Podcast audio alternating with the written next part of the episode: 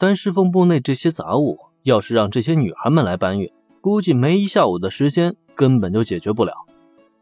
可换到林恩手里，没到半个小时，这侍奉部就差点被他一口气给搬空了。这也就难怪雪乃他们会纷纷露出惊愕的表情。唉，差不多就这样吧，剩下的桌椅呢，就用作招待客人使用。哦，设备已经运过来了，那正好把料理区给清理出来。短短时间内，侍奉部的空间扩大了将近一半。恰巧这个时候，之前订购的设备也都全部送来了。让搬运工人架设完毕，林恩就顺势开始着手整理。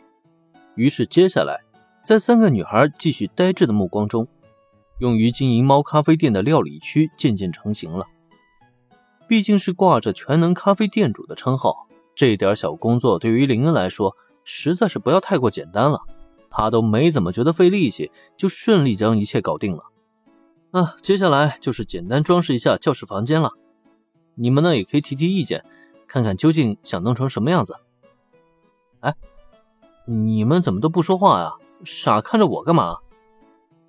干完自己的工作，林恩简单清理一下，同时又顺势将目光转投到三个女孩身上。结果这么一看，却发现这三个妹子排排站。就这么傻傻的盯着自己。那个，我们也不知道该说些什么了。工作都让林恩同学给做完了。在林恩古怪的目光中，有比边结衣壮着胆子开了口。说实话，他其实是很想上手帮忙的。可问题是，刚才出力气的活儿，她一个柔弱女子帮不了什么忙。弄料理区的时候呢，就更加找不到插手的机会了。结果。除了全程傻站着看林恩表演之外，他还能做什么呀？哎呀，合着这还是我的错呗！听闻有比宾结衣的发言，林恩左右环顾一番，发现大体工作的确让他一个人完成了。再一看妹子们的反应，他顿时来的哭笑不得。哎，那行吧，接下来的工作呢，我就不插手了。猫咖啡店的装饰就全部拜托你们了，这样总可以了吧？仔细想想，自己将全部工作都给干完了，确实极大减少了这些女孩子们的参与感和成就感。考虑到这一，林恩索性就一摊手，直接将后续工作全都交给对方，反正这样他也省事儿了。啊，装饰的工作嘛，那就包在我们身上啦。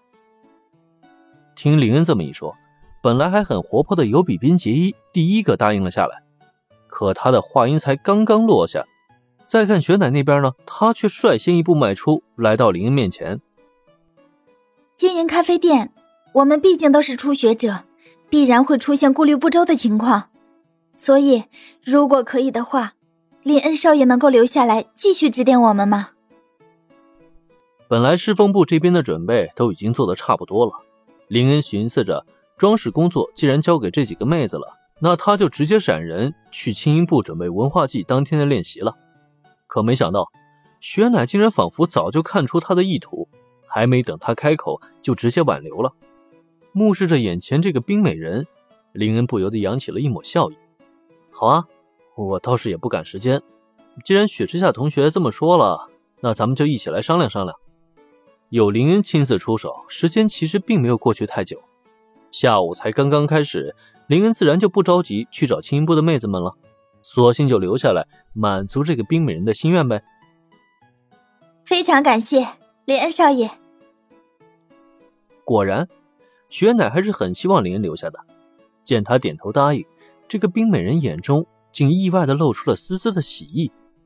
只可惜，这座冰山虽然已经处于融化阶段，可想让它完全消融，却还需要时间去等待呢。不多时，随着四个人团团围坐在一张课桌前。雪乃的表情便恢复如初了，不过这也并不碍事儿，反倒是有尤比宾吉这个气氛担当存在，现场的讨论竟还进行的很是火热。那么关于猫咖啡店的装饰，女孩的心思细腻，都纷纷提供了不少灵感。可最让人意外的，其实还是雪之下雪乃，瞧着妹子就没少去过猫咖啡店，其中各种细节，就连林恩都没能在第一时间想到。